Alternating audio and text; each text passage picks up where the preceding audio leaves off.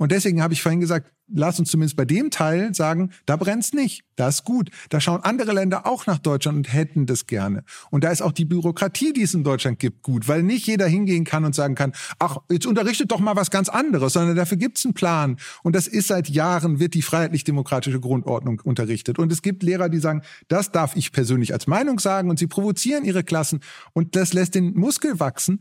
Und deswegen glaube ich, dass wir stolz sein können auch darauf, was in Schulen gut funktioniert. Hey und herzlich willkommen zu Die Schule brennt, dem Podcast von SWR 3 und mir, Bob Blume.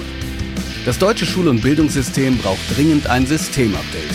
Aber wo fangen wir an? Was ist besonders wichtig und was können wir getrost weglassen? Ich bin Bob Blume, Lehrer, Autor und Bildungsinfluencer. Um zu verstehen, welche Brände gelöscht werden müssen, spreche ich hier mit meinen Gästen über ihre eigene Schulzeit. Heute ist Dirk von Gehlen zu Gast. Dirk ist Journalist und Autor. Er arbeitet als Director Think Tank am SZ-Institut der Süddeutschen Zeitung und befasst sich mit der digitalen Transformation von Kultur, Gesellschaft und Unternehmen. Obwohl eigentlich nostalgieimmun, erzählt Dirk heute von stinkenden Chemieräumen und fördernden Lehrkräften. Im Rahmen des ARD Medientages sprechen wir außerdem über Digitalisierung, Medienkompetenz und hinterfragen, inwiefern die Schule tatsächlich brennt. Dirk, ich habe mir hier was aufgeschrieben. Tausendsasser habe ich mir aufgeschrieben. Internetmensch, Journalist, Autor und auch Internetfreund. Wunderbar, dass du da bist. Vielen Dank für die Einladung. Ich würde gerne kurz was voranschicken für diejenigen, die diesen Podcast später hören. Nämlich, falls wir irgendwie uns auf was beziehen, was hier gerade im Studio stattfindet, dann, liebe Hörerinnen und Hörer, liegt das daran, dass wir uns gerade in einem Studio befinden. Es ist eine Live-Aufzeichnung. Das heißt, falls ihr euch gerade vielleicht fragt, wieso jauchzt jemand im Hintergrund oder wir beziehen auf etwas, genau daran liegt das. Vielleicht lacht sogar jemand später in diesem Podcast. Das glaube ich nicht. Okay. Das wird eine ganz ernsthafte Sache jetzt hier. Ähm, ganz kurz, Internetfreund. Ich hoffe, das ist okay, dass ich das kurz angedeutet habe. Wir sprechen uns ja tatsächlich ab und zu mal und wir haben uns im Internet kennengelernt. Eine der Gründe, weshalb ich es so schön finde, zu sagen, das Internet hat auch seine guten Seiten in dieser schwierigen Zeit, oder? Ich war schon vor pandemischen Zeiten großer Internetfreund. Ich glaube, dass die nächste Generation nicht verstehen wird, was wir so hadern mit diesem großen Geschenk, das die Menschheit bekommen hat. Das ist historisch oft so, dass Sachen erfunden werden, dann sieht man erst die Probleme und danach versteht man erst, was das bedeutet. Ich bin mir ganz sicher, das ist ein kleines Projekt, das ich gestartet habe, dass wir in der nächsten Generation Internet auf Straßenschildern feiern, so wie wir heute Denkerinnen und Denker auf Straßenschildern feiern, weil es eine menschheitshistorisch eine Erfindung ist und ich freue mich sehr, ich bin ein großer Freund des Internets und so vorgestellt zu werden, ist eine, eine Freude. Mich freut das auch deshalb, weil das sich noch so ein bisschen an diese Zeit mich denken lässt, als wirklich alle noch dachten, das Internet wird für Demokratie sorgen, als es noch Foren gab und keinen Plattformkapitalismus.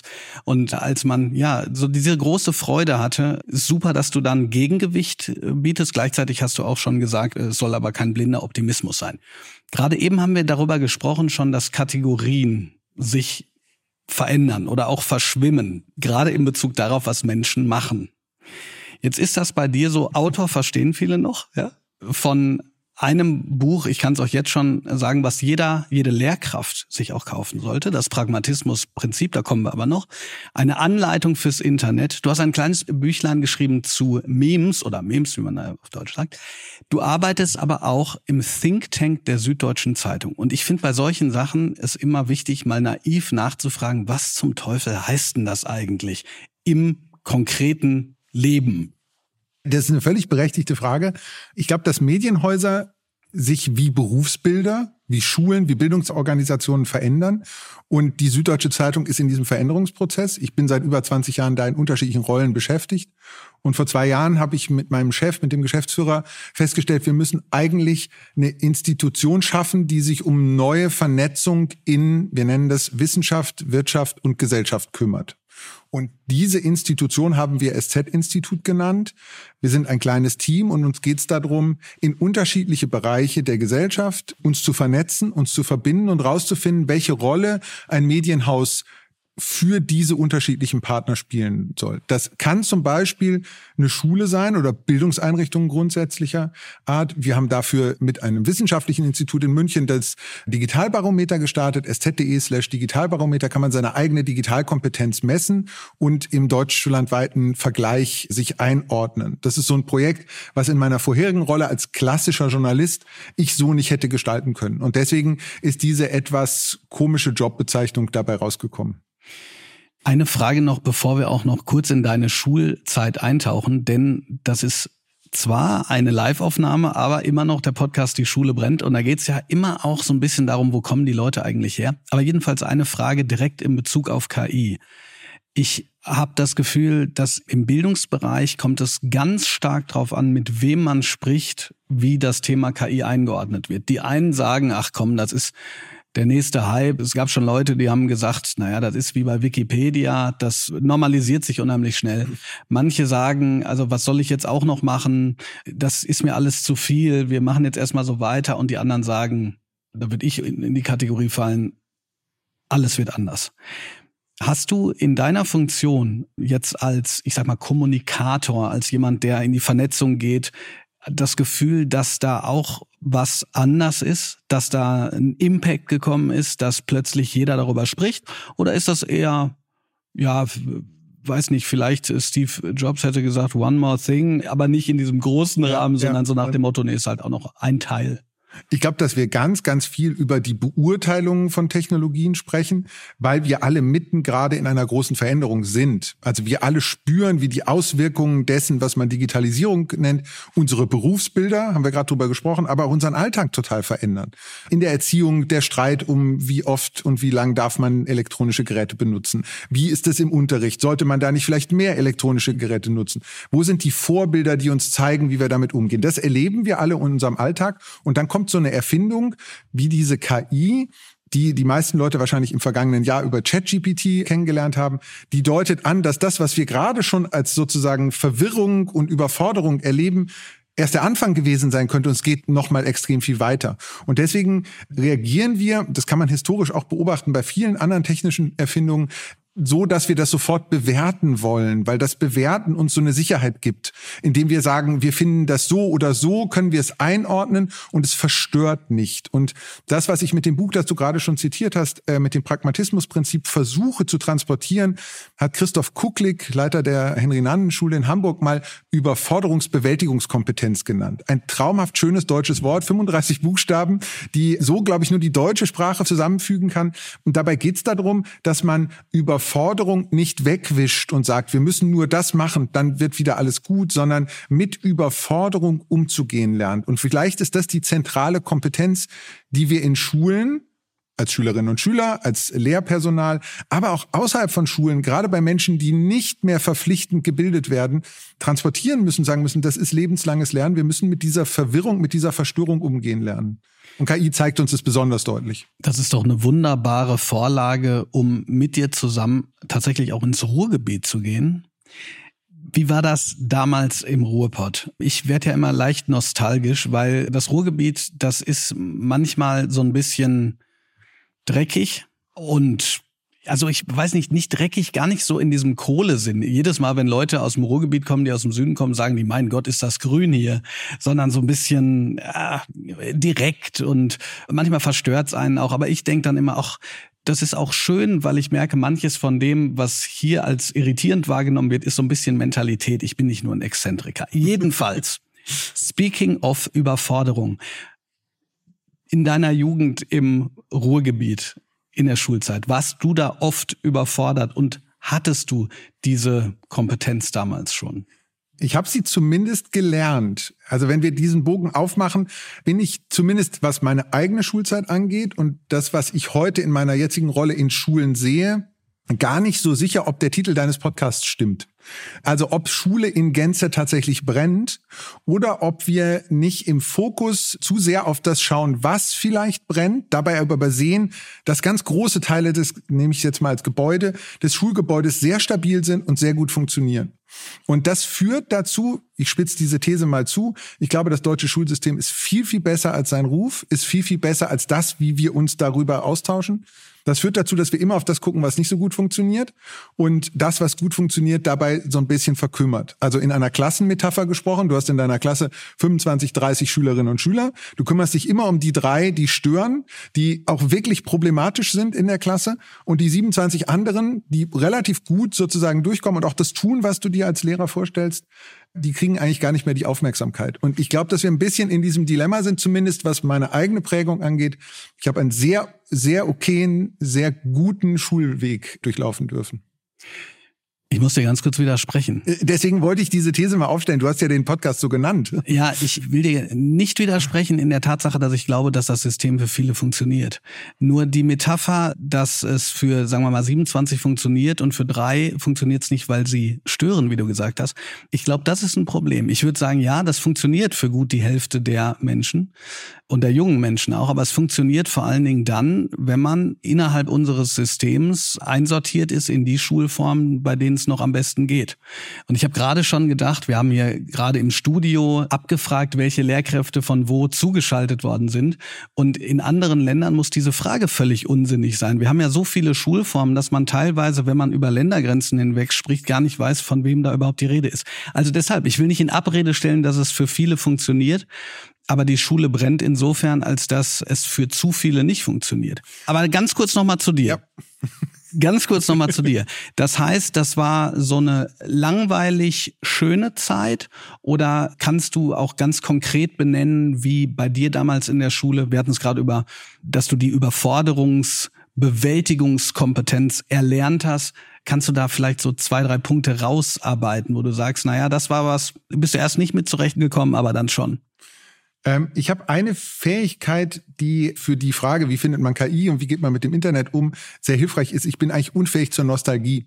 Und deswegen kann ich nicht so wahnsinnig gut jetzt zurückblicken und von Englisch- oder Biologielehrern erzählen und da sozusagen schwelgen. Ich habe einen verhältnismäßig neutralen Blick auf Schule. Ich war vor zwei Jahren bei einem, ich sage nicht wie viel, aber sehr langem Jubiläum Abi-Treffen da. Ähm, es war 25 Jahre und es war nicht schön, weil der Chemieraum immer noch so gerochen hat, wie er damals gerochen hat.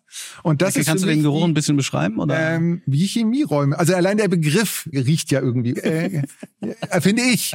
Ich bin jetzt auch kein Naturwissenschaftler. Ich hatte sofort Bilder im Kopf und Gerüche transportieren ja dann, selbst wenn man gegen Nostalgie verhältnismäßig immun ist, Gerüche transportieren ja dann was. Und dann war ich wieder in diesem Raum, da habe ich festgestellt, das war gut. Ich bin mit sehr guten Sachen ausgestattet worden. Ich habe eine super Fundierung für die freiheitlich-demokratische Grundordnung in diesem Land bekommen. Man hat mir erklärt, was das heißt, dass man seine Meinung sagen darf, wie man sich halbwegs anständig streitet. Also viele grundlegende Sachen gelernt.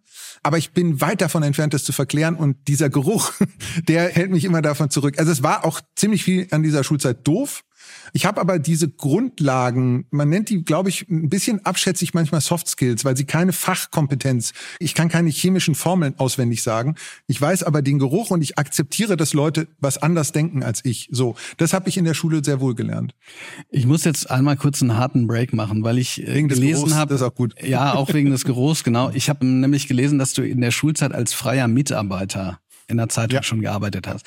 Und das hat mich daran erinnert, dass ich mal ein Praktikum gemacht habe bei der Westdeutschen Allgemeinen Zeitung und mein erster Artikel war über die tolle Modenschau im Altenheim. Und das ist so das, wie man sich das so vorstellen kann. Man denkt erst, man wird, also man kommt sozusagen, wenn man so ein Praktikum macht, eigentlich sofort zu New York Times und berichtet über weltbewegende Dinge. Und dann sitzt man zu Hause und denkt, okay, wie kann ich denn jetzt einen Bericht darüber schreiben, über diese tolle Modenschau ab 80? Ja. Kannst du dich noch dran erinnern? Also erstens, wie du da hingekommen bist? War das so, du wurdest quasi entdeckt oder hattest du damals schon Lust auf Sprache und worüber du dann geschrieben hast? Ich habe tatsächlich in der Schülerzeitung angefangen und darüber bin ich in den Journalismus so reingekommen, habe dann ein Praktikum gemacht bei einer Schwester der neuen Ruhrzeitung in Mühlheim an der Ruhr, wo ich gegangen bin und habe da dann immer so Wochenenddienste gemacht und es gibt im Ruhrgebiet durchaus eine Form von Karneval. Mir sind alle Formen, egal wie man die in deutschen Landstrichen nennt, ein bisschen fremd. Im Ruhrgebiet gibt's auch eine Karnevalskultur, die so ein bisschen ja vom Rheinland zumindest inspiriert ist. Und darüber habe ich sehr viel geschrieben. Das heißt, man geht dann, äh, damals gab es noch so drei, vier Sitzungen an einem Wochenende man geht dann dahin und die Herausforderung besteht darin, dass man die immer gleichen Komiker oder Witzeerzähler, das waren damals fast ausschließlich Männer, an unterschiedlichen Plätzen sieht, wo unterschiedliche Gesellschaften die Leute eingeladen haben, die erzählen immer die gleichen Witze und du musst aber drei oder vier unterschiedliche Berichte darüber machen. Und das hat mir, glaube ich, im Rückblick so ein bisschen beigebracht, aus unterschiedlichen Perspektiven Geschichten zu erzählen, weil der Inhalt auf der Bühne war der immer gleiche also nicht ganz, ich ist jetzt sehr holzschnittsartig, aber sozusagen, es war immer so ein Kalauer auf der Bühne, der meist von der gleichen Person dann mit, ich hätte mit dem zusammen dann dahin gehen können zu der nächsten Gesellschaft. Und das war eigentlich interessant, weil ich gelernt habe, aus anderen Perspektiven drauf zu gucken und es gab das Internet damals noch nicht. Ich habe aber gelernt, mit Nutzerreaktionen umzugehen, weil die Leute, die da im Publikum waren, wollten ja ihre Veranstaltung erzählt haben. Und das treibt einem sehr schnell Arroganz und Überheblichkeit aus, dass man so denkt, ah, ich bin ja viel klüger, weil ja bald New York Times, ich schwebe intellektuell über der Karnevalsveranstaltung, dann brauchst du nicht Journalist werden, wenn du das als Haltung hast.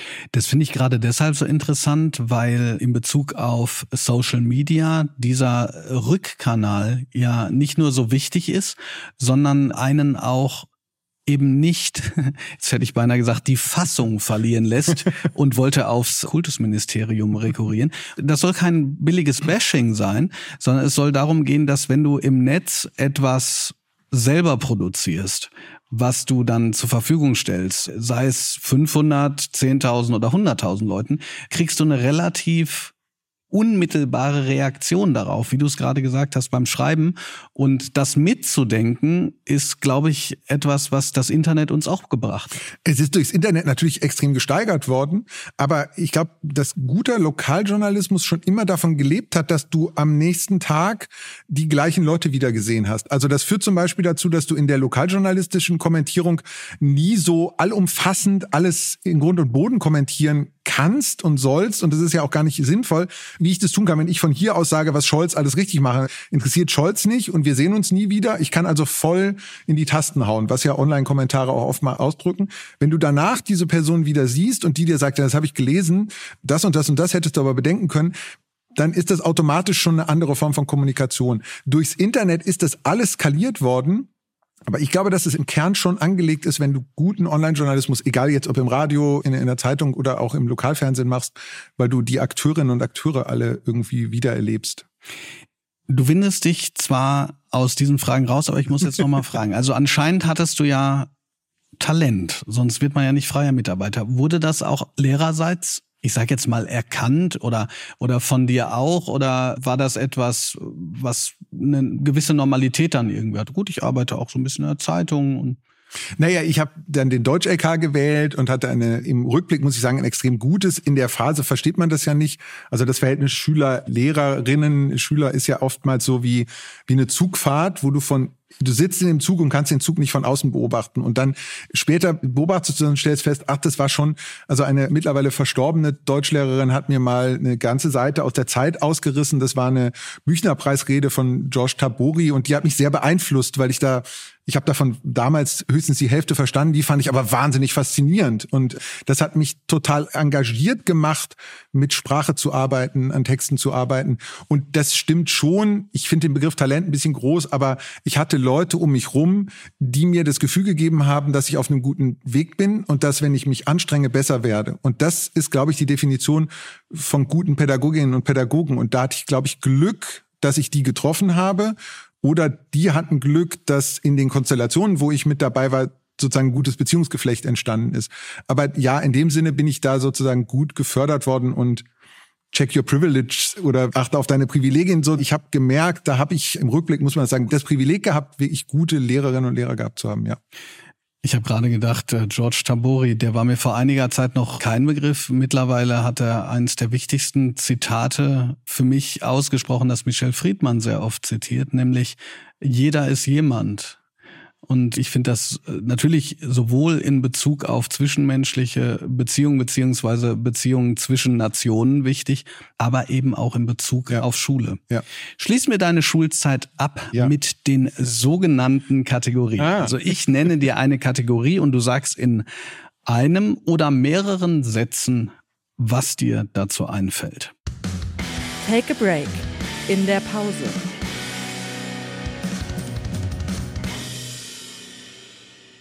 Meine erste Pausenerinnerung ist tatsächlich sehr lange Sport. Also im Sinne von, wir sind rumgerannt und als das irgendwie uncool war, also es gibt ja dann so eine Phase in der Schule, wo man feststellt, es gibt unterschiedliche Geschlechter und dann will man ja auch irgendwie cooler sein, haben wir ein Rumrennen mit Bällen gemacht und Fußball genannt. Aber es war, glaube ich, nicht wirklich Fußball. Also ich habe aber eine sehr starke Bewegungserinnerung an Pausen eigentlich. Also ja. Aber ganz kurz, warst du cool?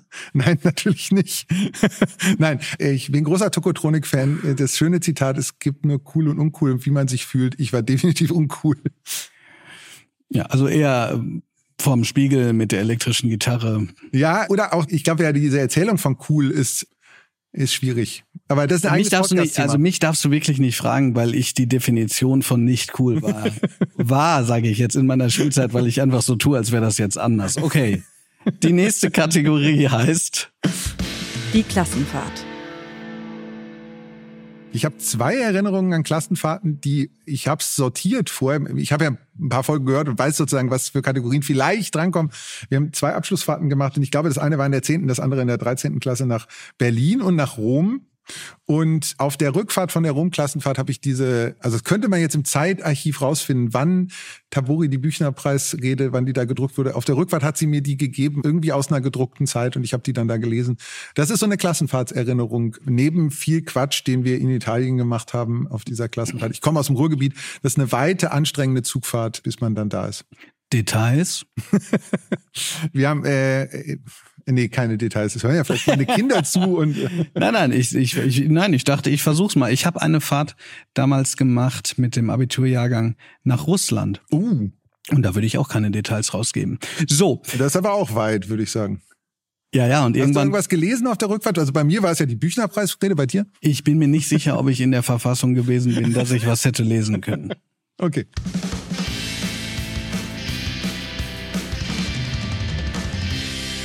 Deine Schulzeit in einem Song. Auch da habe ich mich ein bisschen vorbereitet. Ich habe mitgebracht als Schulzeit in einem Song und das ist erst verwirrend, also bitte nicht falsche Schlüsse zuerst ziehen. Die sehr großartige Band, die Ärzte aus Berlin, hat ein Lied gemacht, das heißt Das Lied vom Scheitern. Und das ist aber irreführend, weil ich meine Schulzeit nicht als gescheitert ansehen würde.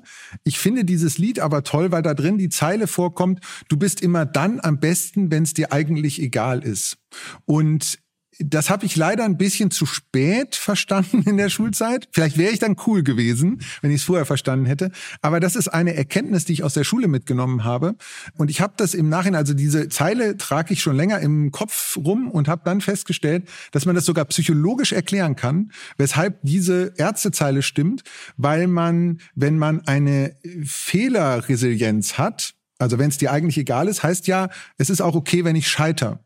Also wenn ich sozusagen so, so ein Selbstbewusstsein habe, dass ich einen Fehler akzeptiere, dann werde ich gut. Im Sport nennt man das Spielfreude, dann fangen die Leute an, richtig gut zu werden. Und es gilt, glaube ich, auch für pädagogische Kontexte, dass man nicht darauf schaut, oh, jetzt muss ich diese oder diese Ziffer bekommen, sondern es kann auch in die Hose gehen und dann kann was Gutes entstehen. Das gilt für die Schule und das gilt, glaube ich, auch für unseren Umgang mit KI, mit technologischen Veränderungen. Deswegen das Lied vom Scheitern von den Ärzten. Auch wenn ich wahnsinnig toll fand, was du gesagt hast, bei dem Sportbeispiel musste ich an meinen Verein denken, den FC Schalke 04 und fand das Beispiel da nicht mehr ganz so passend. Aber Scherz beiseite. Der zweite Gedanke, den ich hatte, ist, es gibt ja dieses wunderbare Lied von Caspar, ich glaube damals gefeatured mit Materia, so perfekt. Mhm. Da gibt es die Songzeile, wenn schon Scheiße tanzen, dann so, dass die ganze Welt es sieht. Ja. Und ich finde, das passt einfach perfekt, weil man sich vorstellen kann, dass man ab dem Zeitpunkt sich wirklich darauf konzentrieren kann und dann ist Scheitern oder zumindest, wenn etwas nicht so gelingt, wie man es wie man's denkt, ja auch völlig in Ordnung.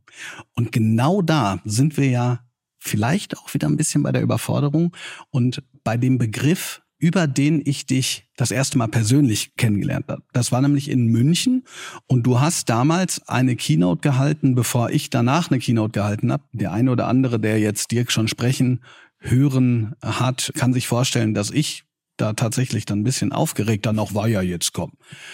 Äh, jedenfalls Medienkompetenz. Ich finde den Begriff wie viele andere Bildungsbegriffe so unglaublich unsexy. Und wenn ihr jetzt sagt, naja, wieso sollte ein Begriff sexy sein? Das hat damit zu tun, dass ich es schon so empfinde, dass Bildungsthemen es schwer haben.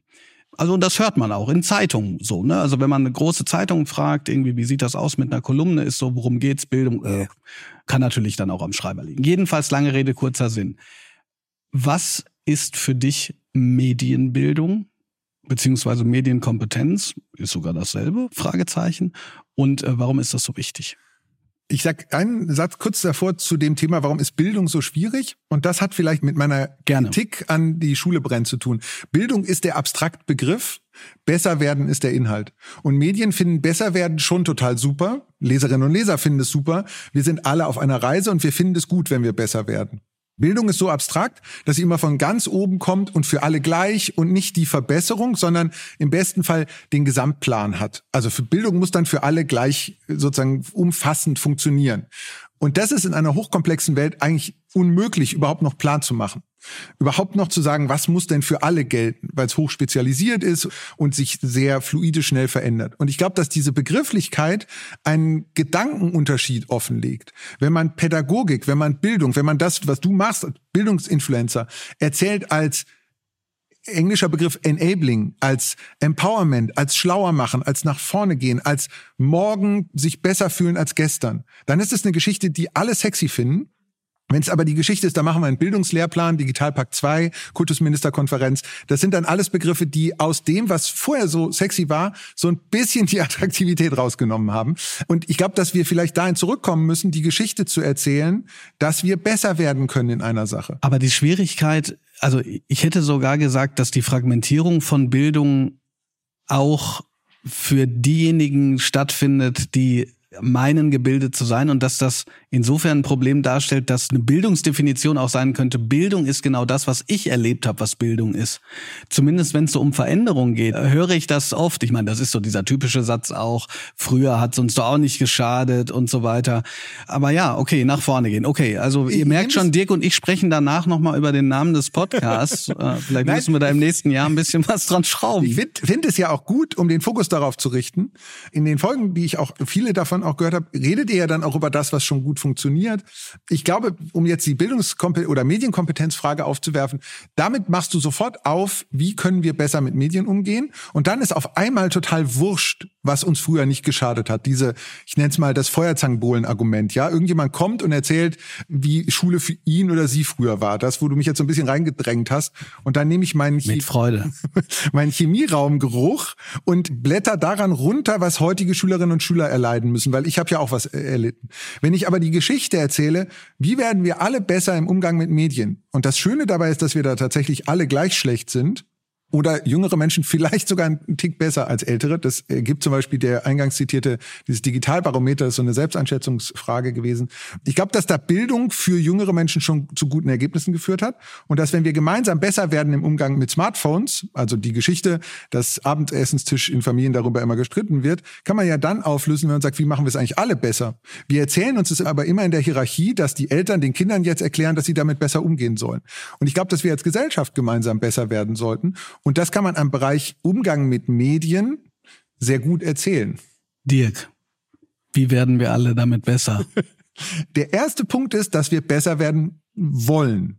Das ist schon mal ein Anfang. Wenn ich sage, ich bin fertig ausgebildet, und das habe ich mir nicht ausgedacht, das Wort, das ist eine in Deutschland verwendete semantische Beschreibung. Ausgebildet. Fertig. Du musst nichts mehr lernen, heißt es. Du kriegst so einen Zettel, da steht drauf, du musst Abschluss. Nichts, Abschluss. Ab jetzt kannst du, bis du in die Rente gehst, einfach so weitermachen. Das ist natürlich auch ein böser Betrug, mit dem man die Leute aus dieser Generation in die Welt geschickt hat. Ich glaube, wir müssen, um deine Frage zu beantworten, diese Grundidee von ich bin ausgebildet wegnehmen und sagen, die Welt verändert sich so schnell, wir sind durchgängig in einer Schule. Und manche Leute dürfen dafür tatsächlich noch auf dem Pausenhof. Die anderen lernen das außerhalb von Schule. Da müssen wir dann nochmal gesondert drüber reden, ist ein eigener Podcast. Diese Grundhaltung brauchen wir zuerst. Jetzt spiele ich den Advocatus Diabolus indem ich dir die Frage stelle, die mir dann öfter gestellt wird, aber gerade Lehrkräfte sagen, ich würde sagen zu Recht, wir sollen mit mehr Stunden es gibt noch Kolleginnen und Kollegen, die sagen, es gab damals äh, deutlich weniger Deputatsstunden, also mit mehr Stunden, mit mehr Verwaltungsarbeit Jetzt auch noch digitalisieren. Jetzt kommt die KI dazu. Und natürlich kann man sich zu Hause hinsetzen und mal ChatGPT ausprobieren, aber Datenschutzfragen sind gar nicht geklärt. Es kommt immer was hinzu, aber es fällt nichts weg. Wie sollen wir das denn auch noch machen? Was wäre deine Antwort darauf? Äh, um nochmal das aufzugreifen, ich rede nicht über Bildung, ich rede über das Besserwerden. Gute Lehrerinnen und Lehrer und auch die, die sich selber gerade noch nicht als gut beschreiben, können in Minuten, wir reden nicht über Stundendeputate, Menschen inspirieren. Und das Einzige, was ich mir von Lehrerinnen und Lehrern wünsche, ist, Menschen zu inspirieren.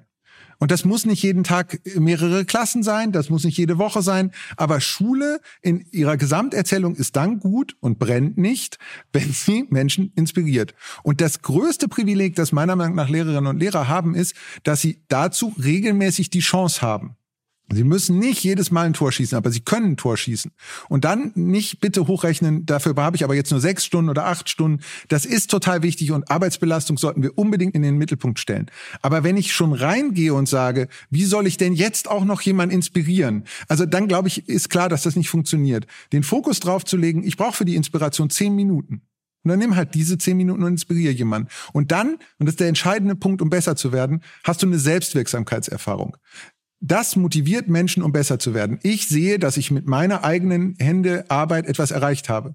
Wenn ich den Anspruch habe, so wie ich ausgebildet Englisch unterrichte, Digitalisierung zu unterrichten, dann ist es eine durchgängige Geschichte von Scheitern. Und natürlich deprimiert es. Und wenn ich mir vorstelle, ich müsste Digitalisierung an deutschen Schulen unterrichten, wäre ich auch durchgängig im Scheitern. Aber vielleicht ist der Anspruch zu hoch. Vielleicht ist es gar nicht möglich, erst alle Datenschutzfragen zu klären, erst alles richtig zu machen, dann sich einen Überblick über die gesamte Digitalisierung zu verschaffen und dann das in einen Lehrplan zu gießen, der dann vom Kultusministerium freigegeben ist, der dann abgestimmt ist. So, dann sind wir irgendwie bei MySpace. Das kann man jetzt unterrichten. So, das funktioniert ja nicht. Das gibt's nicht mehr. Also weg von dem großen Masterplan hin wo kann ich das in kleinen Schritten Menschen inspirieren? Und das kann Schule vielleicht mehr, als sie es selber wahrnimmt. Du hast gleichzeitig, wenn wir gerade bei Selbstwirksamkeit sind, also du hast gerade zwei, wir haben uns nicht abgesprochen, was das angeht, aber du hast gerade zwei Begriffe gesagt, die ich sehr häufig verwende. Selbstwirksamkeit, auch weil ich glaube, dass Schule nicht zwangsläufig systemisch darauf ausgerichtet ist, Selbstwirksamkeitserfahrungen zu generieren. Denn Selbstwirksamkeit entsteht ja auch dadurch, dass ich mir vielleicht auch etwas aussuche, ja. bei dem ich dann selbstwirksam sein kann. Andererseits, weil ich mich sehr lange schwer getan habe mit dem Begriff der Inspiration, weil der für mich so ein bisschen zu viel Glitter und Glamour hatte. Und wenn man von sich selber sagt, ich möchte Menschen inspirieren, hört sich das ja so ein bisschen überheblich vielleicht an, dachte ich zumindest. Das ist mittlerweile nicht. Mittlerweile nehme ich das sogar auch in den Mund. Aber wenn wir über Selbstwirksamkeitserfahrungen sprechen, finde ich das deshalb auch so wichtig, weil Selbstwirksamkeitserfahrung ja auch aus meiner Sicht das Gegenteil von Ohnmacht ist. Ja. Und Schule sollte ja unabhängig von Fachlichkeit, zumindest aus meiner Sicht, auch dafür sorgen, dass man ich sage jetzt mal, diese Soft Skills besonders in den Blick nimmt. Du sprichst gleichzeitig oder hast davon gesprochen, dass Schulen die Fitnessstudios der Demokratie sind. Wie kommst du da drauf? Also wenn wir annehmen, dass Demokratie ein Muskel ist, und Muskeln, so viel habe ich im Biologieunterricht verstanden, werden größer, wenn sie unter Druck geraten, wenn sie sich anstrengen müssen. Wenn sie also nicht einfach so vor sich hin leben. Wir hatten vielleicht Zeiten in der Bundesrepublik, wo wir so vor uns hingelebt haben und sozusagen die Demokratie, die freiheitlich-demokratische Grundordnung nicht herausgefordert wurde. Heute sehen wir von vielen Seiten, dass sie herausgefordert wird. Wenn Demokratie wie ein Muskel ist, dann würde sie jetzt wachsen. Das ist jedenfalls meine Hoffnung, meine Vorstellung, dass wenn wir unter Druck geraten, wir stärker werden und nicht schwächer. Da braucht man dann, äh, um wirkliches Muskelwachstum hinzukriegen, auch Phasen der Ruhe und so. Ich nehme mal diese Metapher wieder raus, aber um das Fitnessstudio zu erklären, wo, ich habe das vorhin kurz angedeutet, wo lernt man streiten mit Leuten, denen man nicht einfach aus dem Weg gehen kann? An staatlichen Schulen in Deutschland. Ich kann mir nicht aussuchen, neben wem ich da sitze. Da sind Leute zusammengewürfelt, in den besten Fällen, je nachdem, wie die unterschiedlichen Gemeinden ihre Schulsprengel zuschneiden. Aber es wird eine Phase geben, wo ich mich nicht rauskaufen kann und sagen kann, ah, das möchte ich nicht mit denen zusammen sein. Ich erlebe in Schule verpflichtend, was Gesellschaft bedeutet. Das ist eine wahnsinnige Bürde für Lehrerinnen und Lehrer, auch das zu moderieren. Das gelingt aber erstaunlich gut wir haben 80 Prozent Zustimmung in diesem Land zu ganz vielen Dingen, die von den fünf Prozent, die die nicht wollen, zu einer riesigen Debatte hochstilisiert werden. das gelingt, weil Schulen da gut funktionieren. Und da lerne ich auszuhalten, dass es andere Meinungen gibt. Das nennt man Toleranz. Auszuhalten, dass nicht alle meine Meinung haben müssen. Dass wir in einer Welt leben, wo das der Kern von Demokratie ist, dass ich sagen kann, stimmt, ich habe meine Meinung geändert, weil der Bob, den ich vorher blöd fand, mir gesagt hat, es ist so. Und dann stelle ich fest, ach, der Bob ist gar nicht seine Meinung, also das ist eine weitere grundlegende Fitnessstudio-Erkenntnis, dass man Menschen und Meinungen trennen kann. Dass man sagen kann, der ist menschlich ein super Typ, hat aber eine blöde Meinung. So, das lerne ich in schulischen Zusammenhängen, einfach weil ich da jeden verdammten Tag wieder hingehen muss und nicht sagen kann, geblockt, will ich nichts mehr mit zu tun haben. So. Und das sind ja eben Soft Skills, die, wenn ich am Ende Kompetenztest Englisch Vokabeln abfrage oder Klausuren korrigiere, das fällt nicht auf. Das ist aber ein wichtiger Bestandteil an Schulen. Und ich weiß, dass Lehrerinnen und Lehrer völlig zu Recht sagen, ja, was denn noch alles? Das machen sie aber schon mal total gut. Und deswegen habe ich vorhin gesagt, lass uns zumindest bei dem Teil sagen, da brennt's nicht. Das ist gut. Da schauen andere Länder auch nach Deutschland und hätten das gerne. Und da ist auch die Bürokratie, die es in Deutschland gibt, gut, weil nicht jeder hingehen kann und sagen kann, ach, jetzt unterrichtet doch mal was ganz anderes, sondern dafür gibt's einen Plan. Und das ist seit Jahren, wird die freiheitlich-demokratische Grundordnung unterrichtet. Und es gibt Lehrer, die sagen, das darf ich persönlich als Meinung sagen und sie provozieren ihre Klassen und das lässt den Muskel wachsen. Und deswegen glaube ich, dass wir stolz sein können auch darauf, was in Schulen gut funktioniert. Ich habe mir gerade so vorgestellt, dass der eine oder andere sich diese 32 Sekunden rausschneidet und morgens auf dem Weg zur Schule als so kleines Motivations, als Motivationsansprache hört. Ich möchte eine Sache rausgreifen, weil ich das, äh, als du das damals gesagt hast, schon so toll fand. Du hast gerade gesagt, dass man auch seine Meinung verändern können muss. Damals hast du es noch weiter ausgeführt und gesagt, eigentlich müsste es gesellschaftlich anerkannter sein, seine Meinung zu verändern. Erstmal, bevor ich wieder in die andere Richtung bohre, das finde ich großartig. Aber wie unterscheidet sich das dann von Opportunismus? Ich glaube, dass man erklären muss, warum man seine Meinung geändert hat und einen Fehler eingesteht. Also das Ärzte-Zitat, ich bin immer dann am besten, wenn es mir eigentlich egal ist. Ich bin bereit, auch Fehler zu machen. Ich gehe rein und sage, zu dem Thema habe ich jetzt diese Meinung. Und dann habe ich eine neue Erkenntnis und stelle fest, jetzt habe ich eine andere Meinung, weil ich etwas Neues hinzugelernt habe. Ich kann erklären, wie sich meine Meinungsveränderung vollzogen hat. Wir haben in, gerade in dieser politischen Debatte den irrigen Glauben, dass es besonders wertvoll sei, wenn Leute sagen, wir als, und jetzt setzt eine politische Bewegung ein, Union, SPD, was auch immer, sagen schon seit Jahren, ChatGPT müsste so und so behandelt werden. Da wäre ich wahnsinnig vorsichtig, weil ChatGPT gibt's in der Form erst seit ein paar Jahren. Da kann man nichts seit Jahren zu sagen. Und es wird nicht besser, wenn man sagt, wir kommen da mit diesem sehr alten Kram daher. Aber irgendwie ist, wenn jemand kommt und sagt, wir als Köche, jetzt mal als Metapher, verkaufen seit Jahren dieses sehr alte Essen hier, dann sagen alle, oh, sehr lecker, das möchte ich haben. Und andere bieten eine frische Ware an.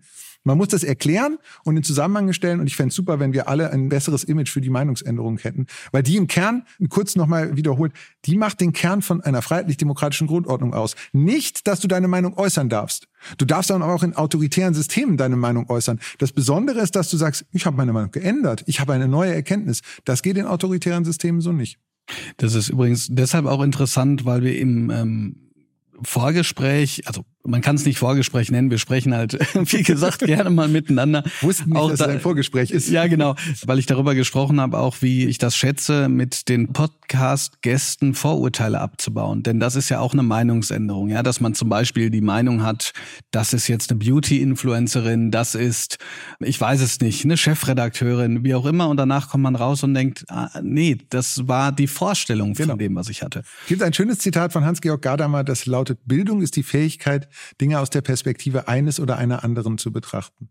Und das oh. Gegenderte habe ich jetzt da reingebracht im Originalzitat. Schönes weiteres Zitat von Gadamer. Von einem Gespräch kann man nur dann reden, wenn man der Überzeugung ja. ist, dass der andere auch recht haben könnte. Ja. ja.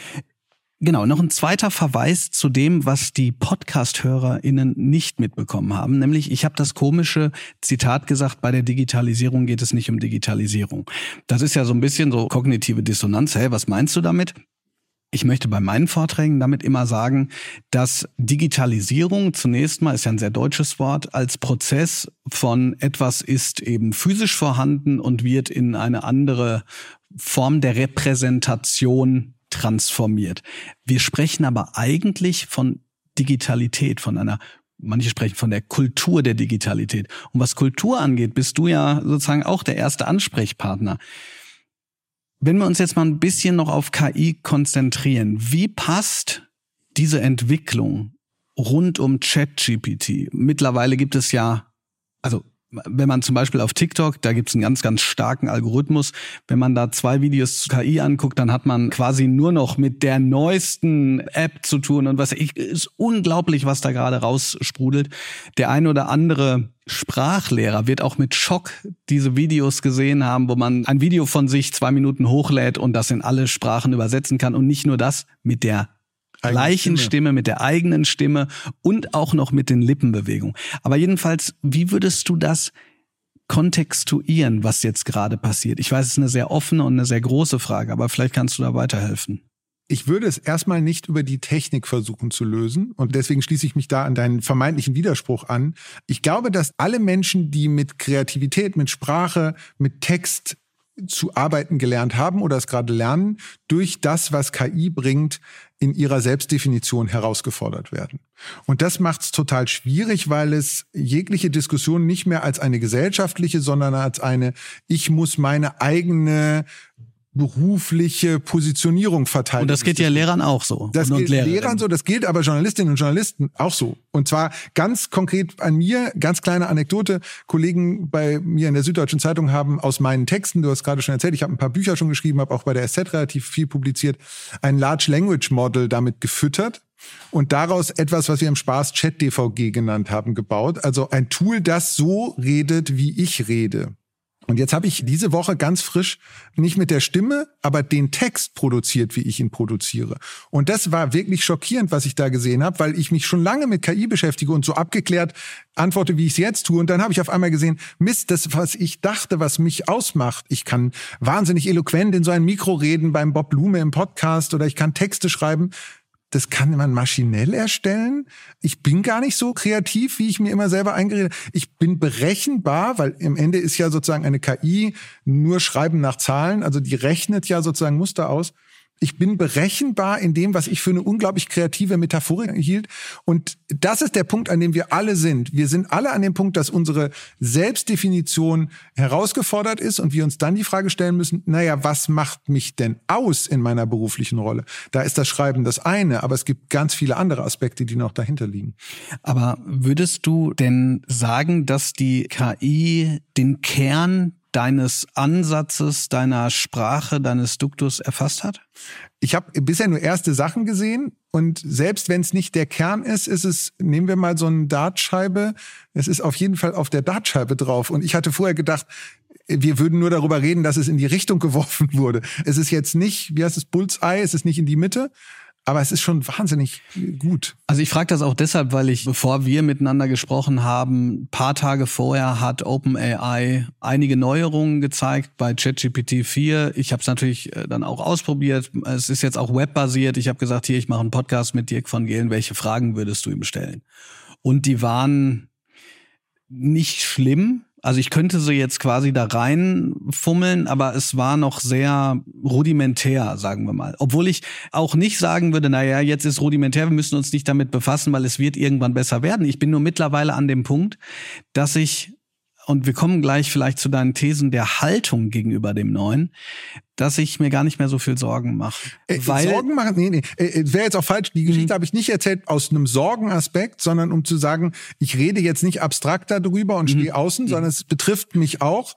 Ich bin mir aber sicher, dass dadurch ja auch riesige Chancen entstehen. Also ich finde das, das Bild, das Kevin Kelly dafür benutzt, einer der großen Internetvordenker, der sagt, durch KI haben wir alle einen persönlichen Assistenten, eine persönliche Assistentin quasi. Also sozusagen einen elaborierten Praktikanten.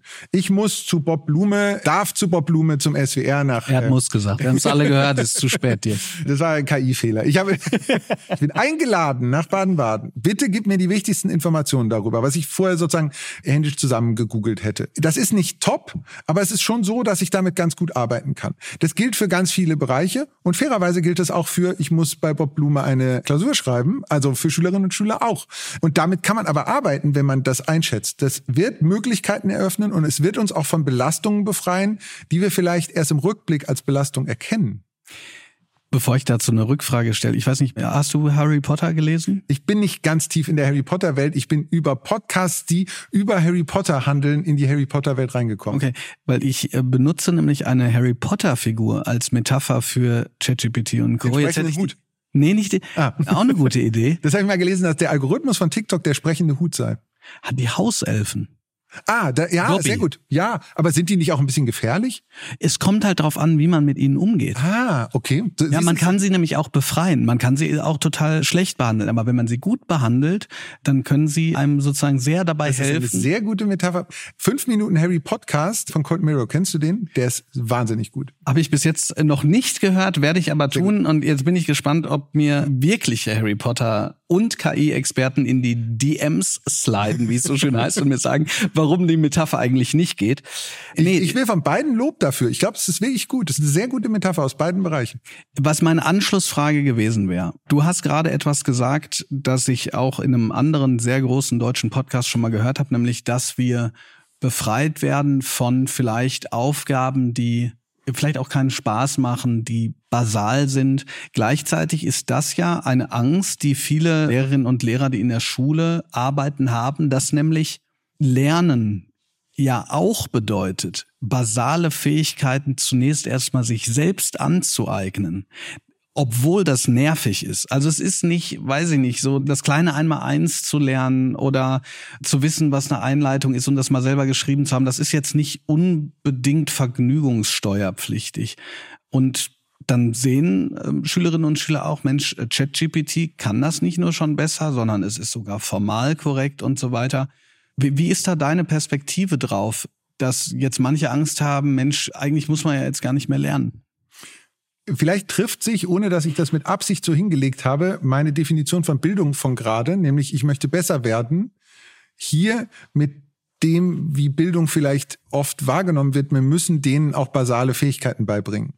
Und das ist vielleicht ein Unterschied zu sagen, ich zeige dir, wie du mit dieser Fähigkeit einen neuen Raum eröffnest ist was anderes als zu sagen, naja, ist für keinen Spaß, aber wir machen alle jetzt mal kleines einmal eins. Ich erinnere mich daran, dass ich meine eigenen und auch andere Kinder dabei gesehen habe, wie sie rechnen gelernt haben und wie sie auf einmal gemerkt haben, wie toll das ist, in der Welt der Erwachsenen dabei zu sein. Nehmen wir es mal aus der Mathematik in der Metapher, das ist wie Fahrradfahren lernen. Und das ist eine basale Fähigkeit, das macht auch keinen Spaß. Du fällst ganz oft hin. Und jetzt gibt es theoretisch ein Chat-GPT, das dir das einfach so beibringt. Aber wenn du selber feststellst, also nehmen wir die Metapher ein Elektrobike, du musst nicht mehr treten. Es ist aber nicht das Gleiche, wenn du feststellst, so toll ist es mit eigener Kraft, das zu erreichen. Und da wäre nochmal mein Argument, das mit Selbstwirksamkeit zu machen. ChatGPT ist eine Abkürzung, die du gehen kannst, aber es gibt dir nicht das Gefühl von Selbstwirksamkeit. Ich habe nicht mit meiner eigenen Kraft das erreicht. Und das geht halt um eine Note sich zu ich sag mal, erarbeiten, weil ich glaube, ein Prompt zu schreiben auch ein Aufwand ist und auch schwierig ist. Es ist eine andere Arbeit, als das wirklich zu schreiben, was die Lehrerin der Lehrer sich ausgedacht hat. Aber es ist nicht Selbstwirksamkeit. Und vielleicht muss man die Form von Unterricht ein bisschen in diese Richtung drehen, dass man nicht sagt, erfülle jetzt diese Aufgabe, sondern zeige mir an deiner Hände Arbeit, dass du das kannst, und zwar, weil es dir selber Spaß macht. Nehmen wir eine Sportmetapher. Sei nicht in, nach 1000 Metern an dem Ort, dann kannst du mit dem Auto hinfahren, das wäre dann ChatGPT. Alle treffen sich wieder an diesem Ort, sondern laufe diese Strecke und sag mir, wie es dir nachgegangen ist. Kein Wunder übrigens, dass du über das Laufen sprichst. Du hast ja auch Bücher über den Marathon geschrieben. Ich habe mich bis jetzt schon immer gewehrt, mir das durchzulesen, weil ich das Gefühl habe, dann müsste ich vielleicht mich noch mehr bewegen. Aber um eine andere Metapher zu verwenden, jeder, der schon mal ein Butterbrot und eine Buttermilch auf einem Berggipfel konsumiert hat, den er selbst bestiegen ja. hat, weiß, dass das ein Unterschied ist. Aus dem Grund. Ja, mhm. dann bietet dir jemand eine Gondel an. Und dann kannst du auch oben eine Buttermilch. So, und das ist der Unterschied. Deswegen habe ich vorhin gesagt, wenn eine Lehrerin, ein Lehrer jede Woche nur zwei Schülerinnen und Schüler inspiriert zu was Neuem, dann ist man doch schon erfolgreich. Und vielleicht gibt es gute Möglichkeiten, das Basale anders zu transportieren. Also was ich zum Beispiel eine unfassbare Ressourcenverschwendung im deutschen Bildungssystem finde, ist, dass an jeder einzelnen Schule wieder diese basalen Sachen von jemandem erklärt werden müssen. Also ein einzelner Lehrer erklärt das jedes Mal wieder. Das könnte man doch einmal aufnehmen oder von mir aus auch 16 Mal, dann haben wir noch wenigstens Länderhoheit, wird es 16 Mal aufgenommen, ausgestrahlt und die Lehrerinnen und Lehrer vor Ort schauen sich das dann mit der Klasse an und sind Lernbegleiter und das können dann die Schülerinnen und Schüler auch zu Hause noch mal im eigenen Tempo nachgucken, so dass doch wahnsinnig aufwendig, das jedes Mal wieder neu für die Klasse vorzubereiten, statt die Schülerinnen und Schüler einfach auf dem Weg zu begleiten. So, das finde ich, da könnte man weil du vorhin gefragt hast, was kann man denn sparen? Da könnte man doch super Ressourcen anders einsetzen. Also von dem weg von diesem Frontalunterricht Erklärding, was ja auch für die Lehrerinnen und Lehrer selber langweilig sein muss, hin zu dem ich begleite die Klasse jeweils und der basale Erklärteil kommt aber über eine Videoeinführung zum Beispiel. Deshalb übrigens jetzt mal ganz kurz, weil du mir natürlich auch offene Türen einrennst, meine Lieblingsdefinition von Bildung, meine momentane zumindest, die verändert sich auch von Alfred North Whitehead. Bildung ist das Erlangen der Kunstfertigkeit, sich Wissen nutzbar zu machen. Und da geht's nämlich dann in diesen Prozess rein. Da geht's da rein zu sagen, weshalb sind wir eigentlich hier? Doch nicht, weil wir etwas ja, mitbekommen, was wir auch anderweitig aufgreifen können, ja. sondern weil wir jemanden haben, der uns motivieren kann, der uns inspirieren kann und der uns vielleicht auch mal ab und zu einen kleinen Tritt in den Hintern gibt. Ja, anspornen kann man es ja auch Anspornen nennen. kann man es ja. nennen. Man kann es auch anspornen. und das andere war natürlich auch nur als Metapher. Interessant ist aber, dass wenn wir auch über KI sprechen, merken wir, wir sprechen gar nicht so viel über, wie funktioniert das, das kann man auch googeln und so weiter, sondern wir merken, Lernen hat jetzt einmal mehr auch was mit Haltung zu tun. Und weil das mit Haltung zu tun hat, komme ich jetzt zum Schluss zu einigen Aussagen, die du in diesem Buch gemacht hast, das Pragmatismusprinzip. Und diese Aussagen, ich muss es jetzt zugeben, das sind Folien, die sind mal unterschiedlich, aber die habe ich quasi in jedem Vortrag, den ich habe. Weil ich habe das gelesen damals und dachte, wow, das ist für Lehrkräfte einfach unheimlich gut. Wir müssen jetzt nicht alle durchgehen, sondern du kannst mal eine, vielleicht, ich nenne jetzt meine sechs Lieblings, ich habe sie jetzt anders kontextuiert, Paradoxien der Bildung von morgen habe ja. ich es genannt. Steht, wie gesagt, in deinem Buch. Ich nenne dir mal jetzt sechs Stück und du sagst, welches ist die super Paradoxie, wenn man so möchte. Dinge akzeptieren und in Frage stellen, spontan werden und das planen, Angst zulassen und mutig werden, überfordert sein und kein Problem damit haben, offen für Neues sein und bereit, Dinge zu verlernen, Fehler fördern, um sie zu vermeiden. Ich sagte danach auch meine super Paradoxie. Also erstens freut mich das wirklich sehr. Ich habe auch mal ein Buch über das Kopieren geschrieben und das schönste Kompliment ist sozusagen, wenn, wenn jemand, gerade als du es jetzt vorgelesen, sozusagen kopiert hast, ist, ich, freut mich sehr. Ich glaube, die beiden letzten finde ich ziemlich gut, die du vorgelesen hast. Also offen für Neues sein und bereit, Dinge ja. zu verlernen. Wahnsinnig schwer. Ja. Vor allem das Verlernen ist wahnsinnig schwer. Wahnsinnig schwer, ja. Also ich glaube, das ist ja eine Fähigkeit, die wir alle, die wir so ein bisschen älter als 14 sind, üben sollten, Sachen auch wieder zu verlernen. Also wirklich, ich habe viel Zeit damit verbracht, in der Staatsbibliothek in München zu lernen, wie da Systeme sortiert sind. Das gibt's halt zum Teil nicht mehr. So, das brauche ich nicht mehr. Das sind Informationssysteme, die sind überholt und Klar, die wende ich jetzt nicht mehr an, deswegen schleichen die sich so raus, aber die Bereitschaft, Sachen zu verlernen, absichtsvoll zu verlernen. Zu den Fehlern könnte ich auch noch ganz viel sagen, weil Perfektionismus, glaube ich, die große Krankheit im Bildungssystem ist. Die beiden sind meine Favoriten. Sag mal deinen. Mein Liebling ist spontan werden und das ah, Planen. Ja.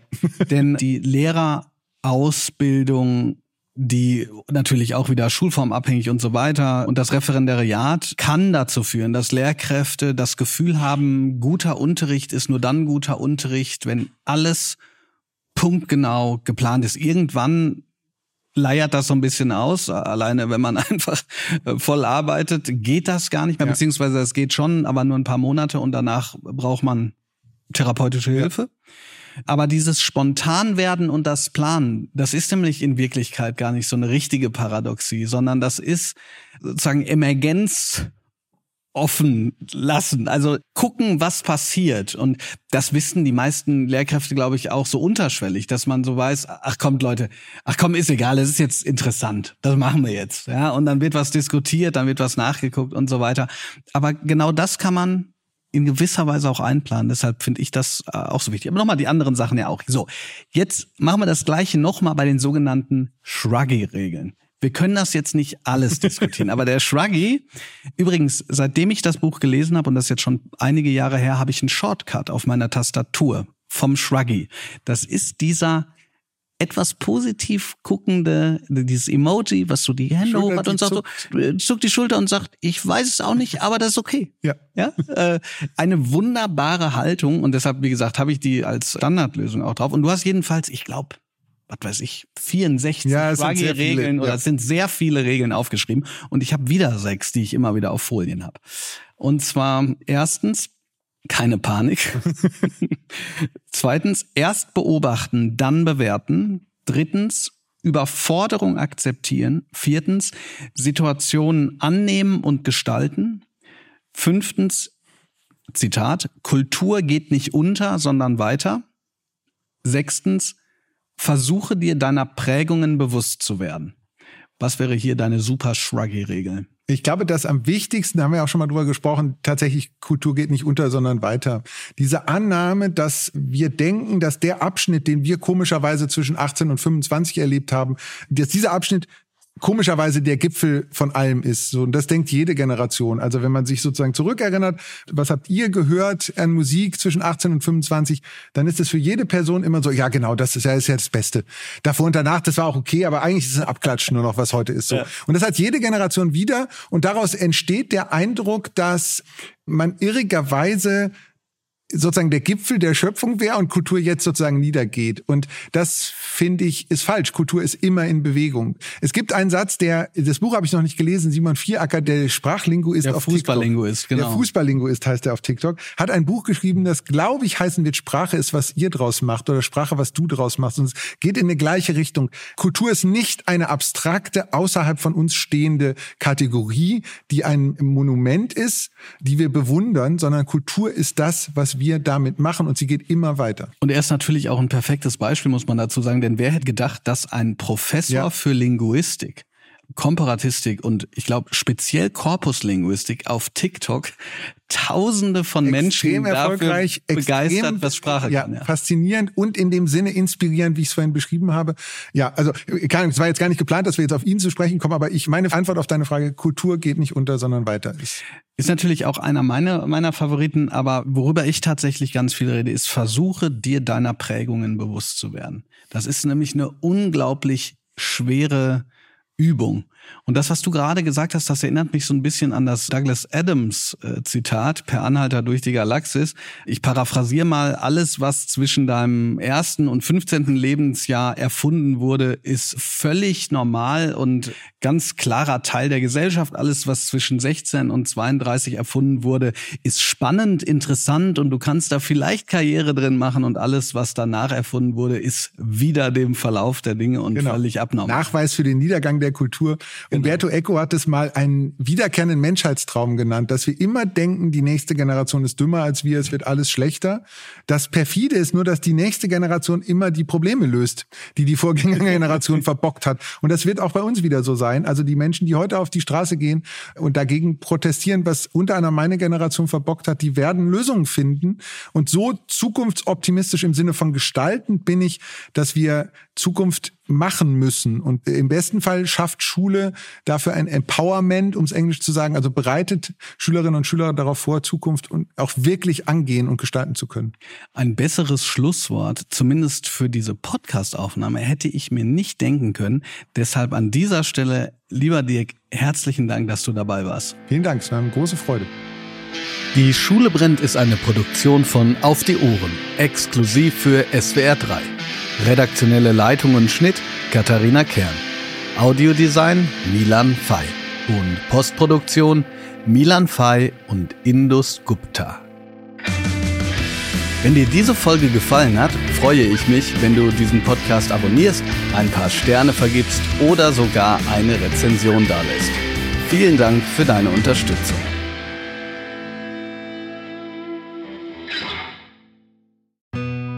Mein Podcast-Tipp heute ist der neue offizielle Rote Rosen Podcast. Ja genau, die bekannte Telenovela im Ersten hat jetzt einen eigenen Podcast. Ihr guckt das nicht? Egal. Ich verspreche euch, dass dieser Podcast trotzdem Spaß macht. Host Martin Tietjen talkt mit Schauspielerinnen und Schauspielern und entlockt ihnen immer wieder überraschende und witzige Details. Es geht aber auch um relevante Fragen wie, warum haben es Schauspielerinnen ab 40 schwerer als die männlichen Kollegen? Wie wird Diversität in der Serie gelebt und wo strugglen die Schauspielerinnen und Schauspielern genauso wie wir alle? Ein Highlight jeder Folge, wenn Martin sich hinter die Kulissen schleicht. Er prüft die Beauty-Produkte in der Maske, veranstaltet Wettrennen in der Requisite und hält die Regisseurin von der Arbeit ab. Der Rote Rosen Podcast, nicht nur für Fans. Jeden Freitag gibt es eine neue Folge exklusiv in der ARD Audiothek. Am besten direkt abonnieren und nichts verpassen.